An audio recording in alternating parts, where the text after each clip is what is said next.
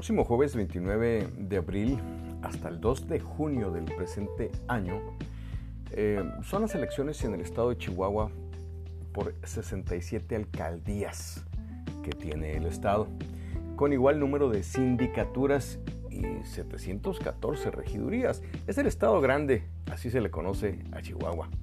Se incluye en esta elección los distritos locales que tienen representación de diputados, diputadas, 22 de ellos y 11 plurinominales, para un total de 33. Estos plurinominales, ya lo sabes, son los que van de agrapa gratis, que se sacan la lotería cada tres años. Bueno, por razones obvias, eh, nos interesa la elección en el país, la elección en Chihuahua, pero mayormente la de nuestra ciudad, eh, con sus nueve distritos electorales locales, aquí en Ciudad Juárez. Nueve, nueve partidos presentan a personas que contienden por todas estas posiciones electorales. Eh, hay dos coaliciones acá en Chihuahua, el PAN-PRD y Morena Nueva Alianza. Es por ello que en los municipios veremos a solo siete y no nueve aspirantes a la presidencia municipal y a la sindicatura. En las diputaciones, todos los partidos presentan sus candidaturas de manera individual. De esto le platicaré en otra ocasión. Son muchas las personas que se presentan a la elección en el país, más de 20 mil. Y bueno, ya no se trata de dos o tres partidos como era antes.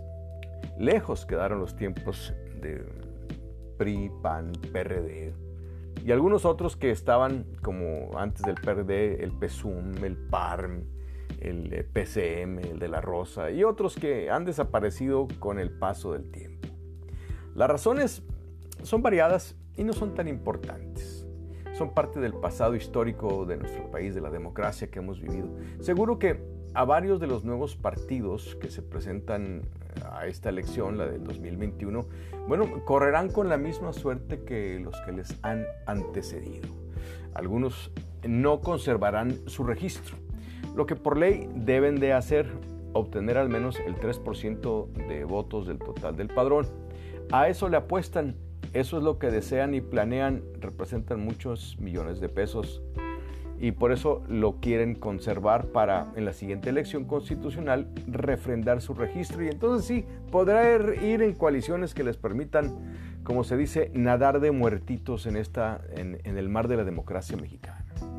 Dicen que salvando esta elección podrán planear de manera adecuada y consolidar su presencia en el abanico político del país. Bueno, eso dicen, eso dicen que dicen. Lo que, bueno, se ve muy difícil para dos o tres partidos de estos, de estos nuevos que surgieron para esta elección. Uno de los aspectos fundamentales que denota el crecimiento y madurez de la democracia que se vive en un país tiene que ver con la involucración de la ciudadanía en la elección, pero en un papel protagónico, el que la sociedad civil juega en todo proceso electoral.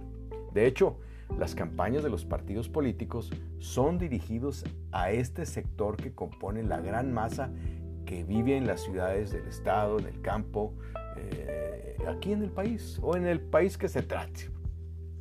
Sin la participación ciudadana, las elecciones no significarían algo. Y el que quienes votan lo hagan, bueno, pues denota madurez de parte de la persona. Aunque hay niveles, ¿eh?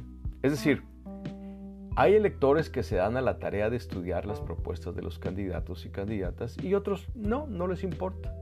Hay personas que buscan saber las trayectorias de cada individuo, de cada persona, y hay quienes solo van a cruzar el color de su partido sin importarles nada más. Es, es el llamado voto duro este que le llaman, que le llaman así.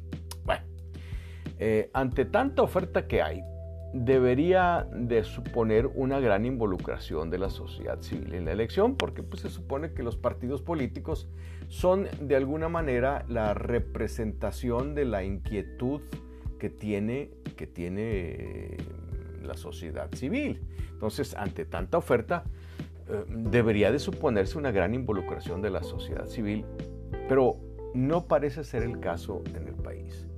El abstencionismo siempre sale triunfador y solo vota entre el 30 y el 40% del padrón. con excepción del año 2018, donde participó un 62% del padrón, de acuerdo a registros del Instituto Nacional Electoral. Este fue un número muy sorpresivo y realmente alto en comparación con anteriores elecciones. Dentro de los votantes hay quienes sí saben por quién van a votar, es decir, saben el nombre de la persona, al puesto por el que compite, el nombre de la persona en la candidatura a la diputación por el distrito en el que vive, eh, que saben, bueno, quiénes ocuparían las regidurías y las diputaciones plurinominales, que le conocen a la elección, pues, que saben dónde está eh, cada persona que les interesa y las que no, también. Saben saben también la trayectoria de quienes aspiran a estas posiciones de gran responsabilidad. Una de ellas es la sindicatura, la que estuvo olvidada por muchas décadas, pero que ha sido reactivada hace ya algunos trienios en nuestra democracia. Pero esta gente es la que representa una mínima parte del padrón, lo que es muy lamentable. Y lo es porque en cada elección se está jugando el futuro de la ciudad, del estado, del país donde uno vive. Y todo lo que suceda en el ámbito político gubernamental afecta el ámbito económico-social donde la gente nos desarrollamos. Las decisiones que toman las administraciones que se eligen, las legislaturas respectivas, tienen gran impacto en la vida diaria de las instituciones que conforma la sociedad civil. Primeramente, la familia como institución preponderante. Después, sin orden de importancia, pueden venir las cámaras empresariales, las instituciones educativas, los sindicatos, las iglesias que conforman la sociedad no gubernamental, repito, la sociedad civil, de donde salen los ciudadanos que ejercerán la labor de gobierno, donde salen las ciudadanas que dicen nos van a representar. Por lo mismo, es muy importante el conocer, saber quiénes van, qué personas están compitiendo, en qué partidos y en qué cree cada persona. Las plataformas que presentan estas instituciones políticas, los partidos, casi todas son iguales, con diferencias mínimas. Dicen lo mismo y buscan lo mismo, el bien común, dicen. Bueno, esa es la teoría, porque cuando llegan al poder, ahí gobiernan las personas de acuerdo al tipo de valores, de principios, de intereses que cada persona tiene, cree y sostiene. Esto, esto solo llega a saberse, bueno, si se conoce la trayectoria anterior de la candidatura que esta persona ha llevado, o sea, cómo era antes de que estuviera en esa candidatura la persona que aspira, que pide el voto, ¿qué ha hecho anteriormente? ¿Cómo piensa anteriormente? ¿Qué ha declarado anteriormente? ¿Qué trayectoria anterior tiene a esta candidatura? ¿Sabes tú quiénes son las personas que te van a representar? En el país vamos a elegir 500 diputados, 16 o 17 gobernaturas, todos los congresos de estos mismos estados, los congresos locales, regidores, son como 20 mil, más de 20 mil posiciones.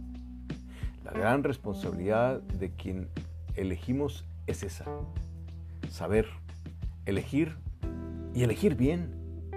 Tradicionalmente en México la gente no sabe ni en qué distrito político vive y menos conoce el nombre de su diputado federal, local, de su regidor, de la diputada que le representa. Lo que es más, no ejerce la función de pedirle cuentas a su diputado, a su regidor, a su presidente municipal, a su gobernador, así como le pidieron el voto al elector. Y este es el derecho que nos asiste, el pedir cuentas, el estar presente en las decisiones de gobierno, el hacer una conjunción con quienes están dirigiendo los gobiernos. No es una labor aislada donde la sociedad civil no tiene nada que ver contrario. Ha decidido no participar la sociedad civil. Esa es otra cosa. Ha decidido ser indiferente. Independientemente que esta elección en la que, en la realidad, acá en el estado de Chihuahua, no obstante que hay siete partidos, en realidad va a ser solamente de dos candidatos. a la gobernatura. Y en las 67 alcaldías que están en disputa, bueno, refiriéndome a Ciudad Juárez, de los siete candidatos, la verdad es de que solamente dos o tres tienen posibilidades de llegar. Y así están en todos los demás eh, municipios. Bueno, también a la par de esta elección de presidencia municipal va la de diputados federales. Ahí sí va, a estar buena la cosa. Y va a estar la de los diputados locales.